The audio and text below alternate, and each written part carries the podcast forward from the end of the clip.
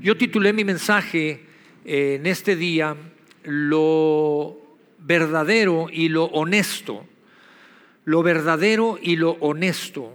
Y lo titulé así porque hay tantas cosas por las cuales eh, nosotros tenemos acceso a ellas, hay demasiada información que podemos tomar de diferentes medios y la gran pregunta es cuánto de eso es verdadero, cuánto de eso es honesto, cuánto de eso es puro, cuánto de eso realmente es amable. y creo que firmemente que la palabra de Dios nos lleva a que hoy en día con toda la información que hay disponible, con toda la información con lo cual estamos siendo bombardeados, nosotros debemos de tener la capacidad. Dios nos da la capacidad para que nosotros podamos tomar, basarnos en lo verdadero y en lo honesto. El punto es que cuando no lo hacemos de esa manera, cuando nosotros nos basamos en las circunstancias y en las cosas, esto nos lleva a perder de una manera muy rápida el gozo. Y hoy quiero hablar eh, de gozo y de contentamiento. Pero realmente lo que quiero compartirte en esta tarde es que el gozo y el contentamiento, la base del gozo y el contentamiento es que podamos enfocarnos en lo verdadero y en lo honesto. Hay tanta información, hay tanto que recibimos que no cumple con esta parte. Y la palabra de Dios, Dios nos enseña con este respecto. Hoy es tan fácil poder perder el gozo y perder el contentamiento. Si lo quieres perder rápido, si quieres perder rápido el gozo y el contentamiento, básate en las cosas y en las circunstancias y te darás cuenta que eso opaca tu felicidad. Ahora, ¿qué dice la Biblia a este respecto?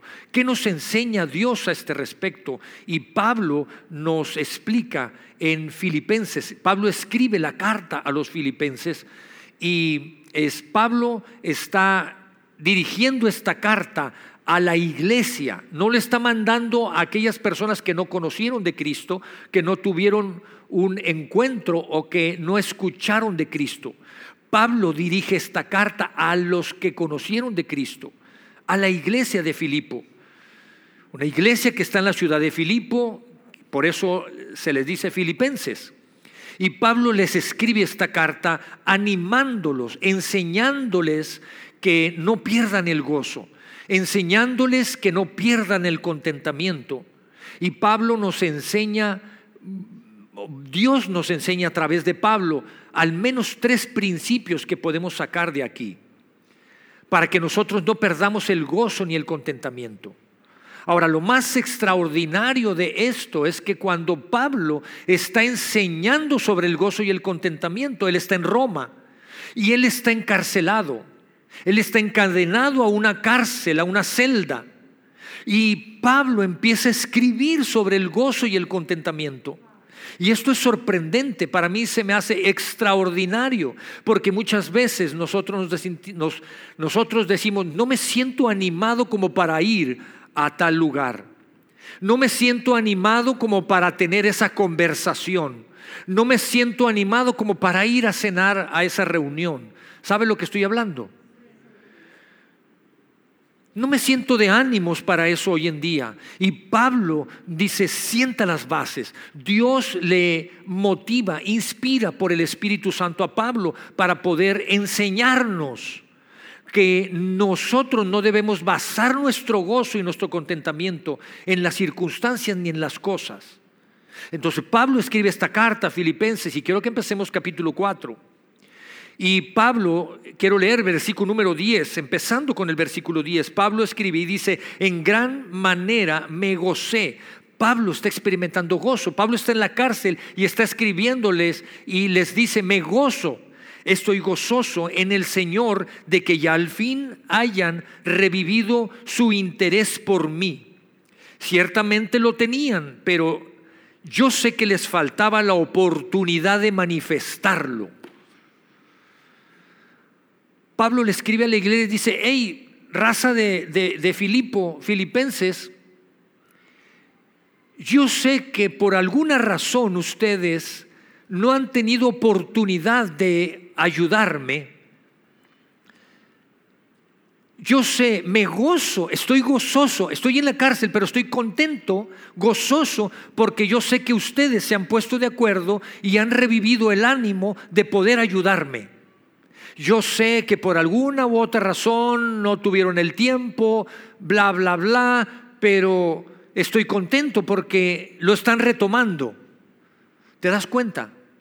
Entonces el primer principio es toma y vincula. Toma lo mejor y vincula, toma y vincula lo mejor de las personas. Ese es el principio que Dios está enseñando.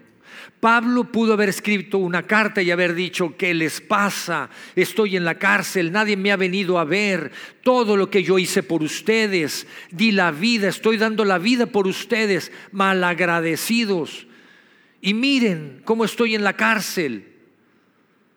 ¿Saben lo que estoy hablando? Papás, a veces le reclamamos a nuestros hijos, Todas las mañanas me he levantado y te he preparado el desayuno y tú ni la cama atiendes y ¿sí? Ponen cara así como que no sé si si le agarraron o no la agarraron. Todo lo que me he esforzado y mira esa calificación que me traes y ¿sí? Y Pablo lo que dice es, no te bases en las cosas ni en las circunstancias. Toma y vincula lo mejor de las personas. ¿Quieres perder el gozo y el contentamiento? Toma y vincula lo peor de las cosas, toma y vincula lo peor de las personas, toma y vincula lo peor de las circunstancias y mañana estarás triste y deprimido.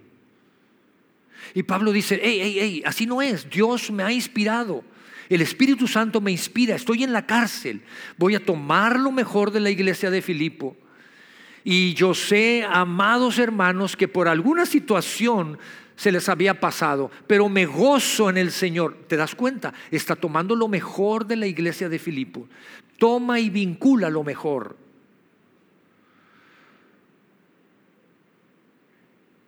¿Qué estás tomando y vinculando de las personas, de las cosas y de las circunstancias? ¿Lo mejor o lo peor? Ahora quiero que veas esto. Pablo lo que está explicando también es nosotros como seres humanos, el proceso que vivimos, el proceso de razonamiento es este. Nosotros pensamos en algo, es decir, nosotros especulamos, suponemos algo, vamos a poner la palabra suponer. Nosotros suponemos algo, es el primer paso. Segundo paso, creemos en lo que suponemos. Tercero, hablamos de lo que suponemos. Y después, ¿qué número sigue? Ay, está bien a ver si ponen atención y parece que no. Y cuatro, accionamos otra vez. El proceso de razonamiento del ser humano es suponemos algo, creemos en lo que suponemos y de acuerdo a lo que creemos, empezamos a hablar lo que creemos y entonces actuamos, accionamos conforme a lo que estamos hablando. Nuestras palabras traen resultados. ¿De acuerdo? Entonces, lo que Pablo, lo que Dios está enseñando en esta parte, en esta parte de la escritura, lo que Él nos enseña es vincula lo mejor toma lo mejor de las cosas, porque eh, con eso vas a empezar a pensar en eso. Y ese pensamiento te va a llevar a que empieces a creer lo que estás suponiendo que está sucediendo. Pablo lo deja muy en claro con sus palabras. Pablo suponía que por alguna razón no podían ayudarlo.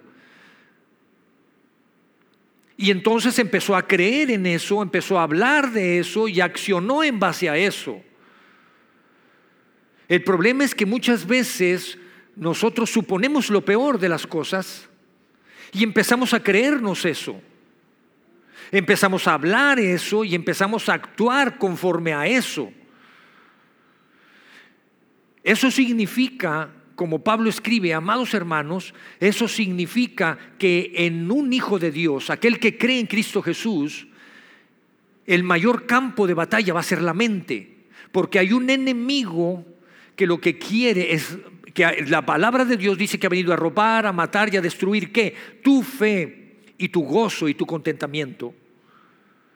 Entonces, si el campo de batalla es, si la mente es el campo de batalla más grande, es muy importante qué es lo que tú estás suponiendo de las cosas, de lo que estás viviendo, qué es lo que tú estás pensando, porque eso se convertirá en lo que tú crees. Eso se convertirá en lo que tú hablas día a día. Eso se convertirá en donde tú te mueves, en lo que tú decides y cómo actúas, cómo accionas. Ahora hay dos cosas que puedes hacer con, con respecto a los pensamientos, porque es el campo de batalla más grande de un hijo de Dios. El campo de batalla más grande no es el conflicto que puedas tener con tus hijos, con tus padres, con tu cónyuge o con tu jefe, sino es la mente lo que el enemigo quiere sembrar en ti. Ahora, escucha esto, muchas veces nosotros no somos responsables de algunos pensamientos que vienen a nuestra mente. Escucha esto, por favor. Muchas veces no somos responsables de los pensamientos que vienen a nuestra mente, pero sí somos responsables de lo que hacemos con ellos. No eres responsable muchas veces de los pensamientos que vienen a tu mente, porque el enemigo como hijo de Dios va a querer sembrar pensamientos negativos, pero sí eres responsable de lo que haces con esos pensamientos. Y tienes dos alternativas. Número uno, que dice la palabra de Dios, y la palabra de Dios dice que lleves cautivos. Número uno, lleva cautivos tus pensamientos a la obediencia de Cristo Jesús, conforme a la palabra de Dios, porque la palabra de Dios es mi autoridad. Cuando empezamos este ministerio, después de haber cerrado el trabajo que estábamos haciendo en otro ministerio, y oramos a Dios, y Dios puso en nosotros abrir, empezar otra vez el ministerio de cero y cuando estuvimos orando un tiempo, cuando se acercaba la fecha, yo no sabía que se acercaba la fecha, pero justo unas semanas antes de que Dios nos mostrara que ya era el tiempo de abrir, yo empecé a tener, empecé a despertarme, algunas cinco o seis días, yo empecé a despertar enojado, me despertaba molesto y enojado. Y lo más curioso e interesante de esto es que yo me despertaba claramente enojado contra mis hijos, contra Mauricio y Eugenio. Me despertaba molesto con ellos. Y yo no sabía por qué. Y oraba a Dios, ¿por qué estoy enojado, Dios, contra ellos si no han hecho nada? Está suponiendo algo, está suponiendo que hicieron algo, está suponiendo que hay algo, y lo que Dios nos enseña a través de Pablo es cuidado, porque la base de eso es, tienes que buscar, tienes que basarte en lo verdadero y en lo honesto. No en la circunstancia. Cuando yo me puse a orar, Dios, ¿qué está pasando? Tienes dos alternativas, llevar cautivo tus pensamientos a la obediencia de Cristo Jesús. Eso es mi responsabilidad. Porque es un pensamiento, el enemigo quiere destruir lo que él está queriendo formar en tus hijos, en tu familia, en el propósito de tu hogar. Y fue una de las semanas más difíciles que he tenido porque era una lucha conmigo mismo. Si tú supones algo, si no lo llevas cautivo la obediencia de Cristo Jesús, la segunda alternativa es que lo dejes, que crezca. Entonces empiezas a creer que eso es realidad, empiezas a creértelo, empiezas a hablar de eso.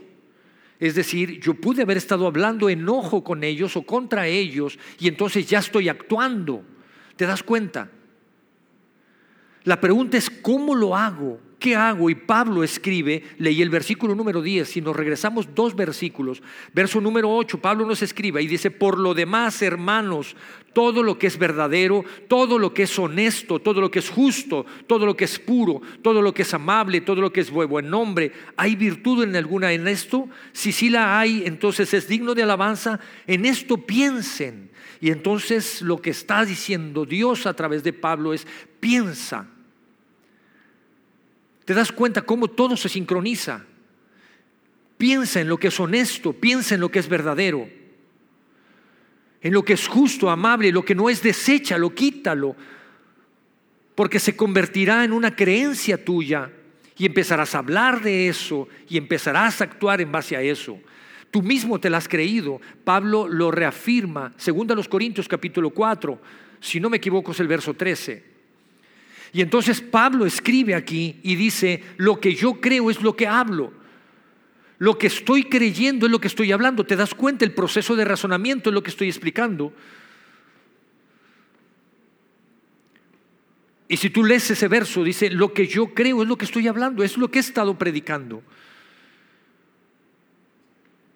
Principio que Dios nos enseña, toma y vincula lo mejor de las personas. Las personas no son perfectas, las cosas no son perfectas, las circunstancias no son perfectas, pero toma y vincula lo mejor de ello. Segundo principio que Dios nos está enseñando aquí a través de Pablo es aprende de manera intencional el contentamiento. Tenemos que aprender intencionalmente a contentarnos. Y esto no significa en ninguna manera, Pablo lo deja muy en claro, esto no estoy hablando de conformismo, conténtate con eso que tienes, con eso poquito, con vivir así ah, con las migajas, conténtate con eso. Pablo no está hablando de eso, Dios no está hablando de eso. Y quiero leer los siguientes versículos. versículo 11 y 12, dice, no lo digo, y viene dice, no lo digo porque tenga escasez, pues he aprendido a qué? A contentarme. He aprendido a contentarme, cualquiera que sea mi situación, sé vivir humildemente y sé tener abundancia. En todo y por todo estoy enseñado así para ser saciado como para tener hambre, así para tener abundancia como para padecer necesidad. Pablo lo que está diciendo es, no me he conformado, he luchado porque sé lo que quiero y no me conformo con cualquier cosa. He vivido en la abundancia, he luchado por vivir bien, por tener más y ser más. Y he aprendido a contentarme ahí, pero ha habido momentos en los cuales no he tenido y he aprendido también a contentarme porque me he basado no en la circunstancia ni en las cosas, me he basado en lo honesto, me he basado en lo puro y en lo verdadero. ¿Te das cuenta el principio? Pero tengo que aprender a contentarme, tengo que aprender a luchar por las cosas, pero no voy a dejar que me sea robado. El problema de hoy, de nuestros tiempos actuales, es que cada vez la sociedad se contenta menos. Cada vez la sociedad quiere más y no está mal necesariamente. Tiene más, pero se contenta menos. Hay estudios realmente sobre esto. Hoy la sociedad está cada vez más menos contenta que hace 40 años. Hoy las personas no están contentas si no tienen la última versión del celular. Hoy las personas no están contentas si no le, si no le respondes un mensaje inmediatamente. Recuerdo hace, cuando tenía yo 20 años, no voy a decir hace cuánto, pero cuando tenía 20 años, y recuerdo que yo quería ser novio de Ceci. Y, y, recuerdo que para hablarle por teléfono, hablando de esto, cuando quería hablarle por teléfono iba a la cocina. No sé por qué ponían los teléfonos en las cocinas. Había una línea fija.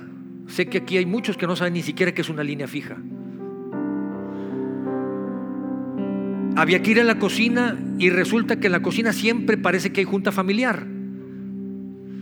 Había que darle cuerda al teléfono y esperar a que te contestara una operadora. Tú le dabas el número, comunícame este número por favor, y le colgabas y estabas esperando a que te regresaran la llamada y te conectaran con el número de Ceci. Y tú estabas emocionado, yo estaba emocionado esperando que sonara el teléfono para que cuando sonara y contestaras, te contestara su papá. Y cuando no te contestaba su papá, te contestaba uno de sus nueve hermanos. Y estaba feliz. Y parece que hoy en día la gente no está feliz si no tiene la última versión de todas las cosas. El punto no es no tenerlas, el punto es dónde está el contentamiento. ¿En qué pones? ¿Cuál es el principio en el cual basas tu contentamiento y tu gozo? Pablo dice, he aprendido, he tenido mucho. Pablo era de los mejores fabricantes de carpas en su época. tenía, sabía tener y sabía vivir bien. Dios tocó su corazón y dijo, voy a invertirle más tiempo a la palabra de Dios. Y eso le provocó escasez. Y he aprendido a vivir en escasez de tal manera que estoy gozoso escribiendo una carta a la iglesia en Filipo. Porque mi vida se basa en lo verdadero, en lo honesto, en lo puro, en lo amable. ¿Qué estás pensando? ¿En qué estás basando tu contentamiento? Y Pablo, para que no queden dudas, dicen, hey, raza, hey, iglesia, el punto es que no puedes basar tu contentamiento y tu gozo en las cosas. No es en una cosa y en una circunstancia, es en una persona. Y entonces escribe el verso número 13.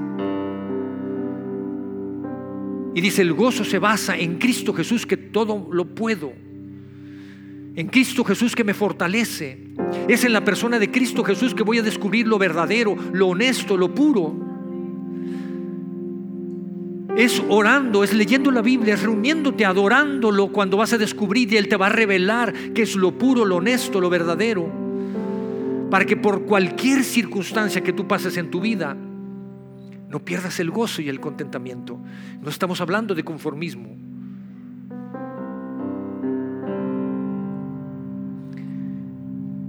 ¿En qué lo estás basando?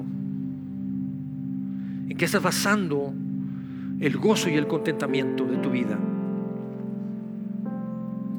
Y Dios viene y me encanta. Me encanta porque la palabra de Dios dice, Romanos 12:2, no te conformes a este tiempo. No te conformes a este tiempo porque los tiempos que van a cambiar. La palabra habla y van a querer sembrarte ideas raras, ideologías perversas.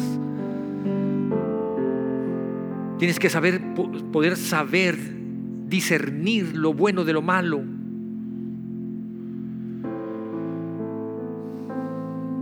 Y Dios dice, no te conformes a este tiempo, sino tienes que renovarte, tienes que cambiar. ¿Cómo? Trabajando, renovando tu mente, dice la palabra de Dios. Renovando tu mente. ¿Cómo? A través de Cristo Jesús. Es Él el que te va a ayudar. Y el tercer principio que Pablo escribe aquí y que nos enseña es el ser bondadosos la generosidad. Dios nos enseña la generosidad. ¿Quieres mantener el gozo y el contentamiento? Sé generoso, practica la generosidad. Y Pablo está escribiendo aquí y sigue, y me voy al, al verso número 16. Incluso cuando estuve en Tesalónica, ustedes me mandaron ayuda más de una vez. Y cierro con el verso número 19. Y este mismo Dios que me cuida suplirá todo lo que ustedes necesiten de las gloriosas riquezas que nos ha dado por medio de Cristo Jesús. Pero quiero que observes esto. Finalmente, en lo que creyó Pablo sucedió. Las palabras traen resultados. Finalmente la iglesia de Filipo le ayudó a, a Pablo. Y entonces Pablo escribe y me encanta este verso número 16, el 19, y lo voy a leer nuevamente. Y este mismo, Dios, este mismo Dios que me cuida suplirá todo lo que necesiten de las gloriosas riquezas que nos ha dado por medio de Cristo Jesús. Y es un verso muy usado, muy predicado. La gente que cree en Cristo, que cree en Dios, lo toma y está bien que lo tome. Lo que no está bien es que lo saque de contexto. Dios, es que aquí dice que tú suplirás todas las cosas en Cristo Jesús. Sí, claro. Pero también te tengo que decir que ese verso está escrito, que el contexto de todo ese verso es la generosidad del corazón de la iglesia de Filipos. Es decir, el principio, Dios indudablemente, su promesa está ahí, te va a bendecir abundantemente. Pero tengo que decirte que el principio de esa promesa de Dios está basada en la generosidad, en el corazón generoso. Le doy muchas gracias a Dios por sus corazones, por todo este tiempo que hemos vivido en pandemia. Con tristeza puedo decir que muchas iglesias tuvieron que cerrar sus puertas porque no hubo manera de sostener el edificio. Le doy gracias a Dios por el corazón generoso de nuestro Dios, desde empezando por Él, porque generosamente, sin nada cambio, Él dio a su Hijo por ti, por mí, por su vida, para que fuéramos salvos, para que fuéramos libres, para que fuéramos sanos y fuéramos restaurados. Y es en Cristo Jesús que todo lo puedo, que Él pone en nosotros generosidad. Hay gente de aquí que ha experimentado ser generosos y han experimentado la bendición de Dios. Y no estoy hablando de dinero. Gracias a Dios se ha mantenido este edificio por toda la pandemia.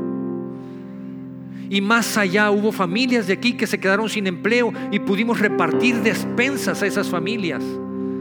Y no despensas de unos pocos de frijoles y arroz, incluía carne, Y por buen tiempo estuvimos supliendo despensas, estuvimos supliendo tanques de gas a aquellos que les dio COVID.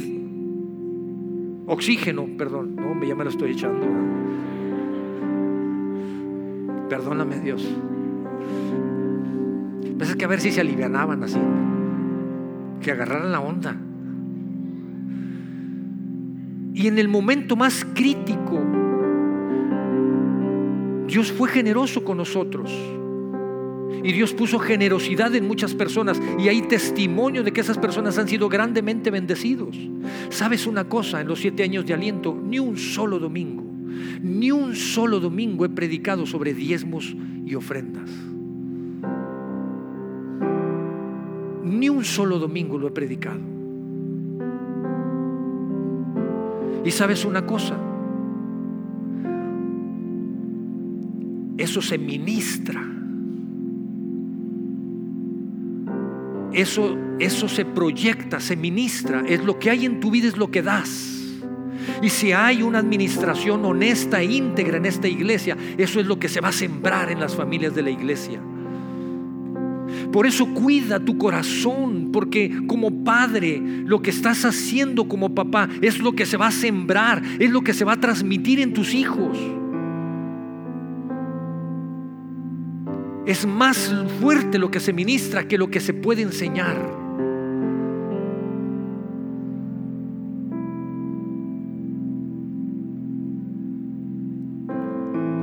Si no has experimentado ser generoso, experimentalo. Y generosidad no tiene que ver nada más con dinero, tiene que ver cuando ves a alguien que necesita palabras de aliento, que necesita palabras de ayuda. Sé generoso, invítalo, La respuesta está en Cristo Jesús, no en ideologías, no en filosofías. Jesús dice, busca lo honesto y lo verdadero, está en mí. El detalle de muchas personas que creen en Cristo Jesús es que le han permitido que Él conquiste su espíritu. Conquista tu espíritu, eres salvo. El día que dejes esta tierra vas a ir al cielo con Él, al paraíso con Él. Pero Él dice, ábreme tu alma Quiero conquistar tu alma también. Quiero conquistar ese proceso de razonamiento. Quiero conquistar eso en lo que tú supones. Quiero conquistar eso en lo que crees. Quiero conquistar eso en lo que hablas y eso en lo que actúas. Porque eso es lo que vives todos los días. Y ahí es donde ves personas que un día están bien y otro día andan arrastrando la cobija, un día bien y otro día arrastrando la cobija. Va a decir Dios, ya échala a lavar, ya la ensuciaste mucho. Ven, yo te voy a lavar. Me encanta una expresión que usa Ceci. Gente que no sé por qué a ella le tocan personas así que le dicen, es que ahí me dicen que me van a lavar el cerebro. Sí, te lo vamos a lavar. Yo no, Cristo Jesús te lo va a lavar. Te va a renovar el pensamiento. Si no sabes cómo, ven, pide ayuda. Hay gente que me dice, pastor, es que ustedes están muy ocupados, aunque sea a las 11 de la noche nos vemos. Pero no permitas que en medio de todo lo que se ofrece afuera, que no es lo justo, que no es lo honesto, lo verdadero, te está queriendo ayudar gente y están sembrando en ti quién sabe cuántas ideas locas. Con todo respeto. Te voy a decir algo y te voy a confesar algo que creo que nunca lo he dicho. Yo estaba muy a gusto en mi trabajo, ganando muy bien en una empresa, una grande empresa con muy buenas prestaciones.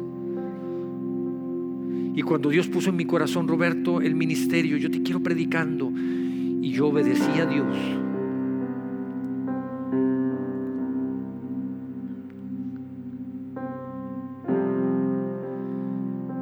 Y no me arrepiento un solo día. Él me ha llevado a experimentar algo sobre negocios Pero donde quiero llegar con esto es que yo me pude haber quedado ahí hasta retirarme en esa empresa. Pero he experimentado, no cambio nada lo que he experimentado. Porque una de las cosas que Dios me habló y me dijo, Roberto, hay que dignificar el trabajo pastoral. Hay que dignificar.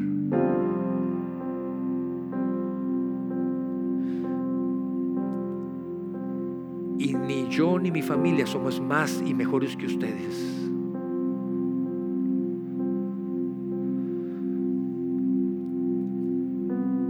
Y una de las cosas que Dios nos ha enseñado es amar a la gente, estar cerca de la gente, sentir lo que la gente siente.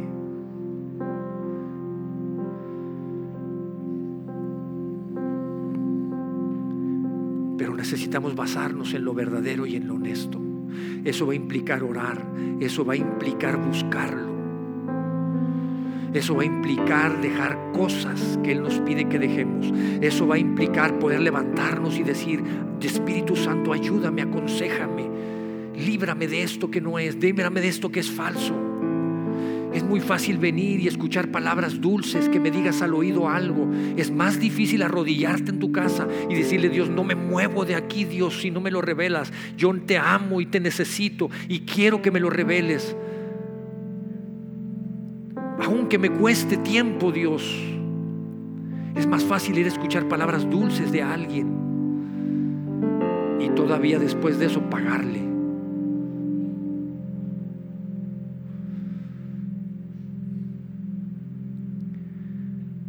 Iglesia, Dios tiene muchas más cosas para nosotros, pero tenemos que buscar lo verdadero y lo honesto. Y hoy en día no hay mucho de eso en la calle.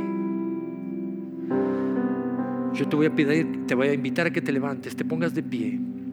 Y mira, es un gran reto para que como hombres este sábado podamos iniciar. Por eso, después de predicar esto, después de compartir esto, quisimos tener esta reunión en sábado. Yo te reto y te invito a que te vengas este sábado.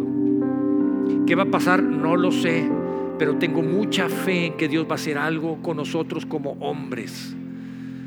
Por siempre hombres. Levantarnos en autoridad en medio de una sociedad en decadencia de valores. ¿Por qué no empezamos? ¿Por qué no terminamos hoy orando y diciéndole a Dios, Dios, quiero basar mi vida no quiero perder el gozo y el contentamiento. Quiero basarlo, quiero arraigarlo en mi vida.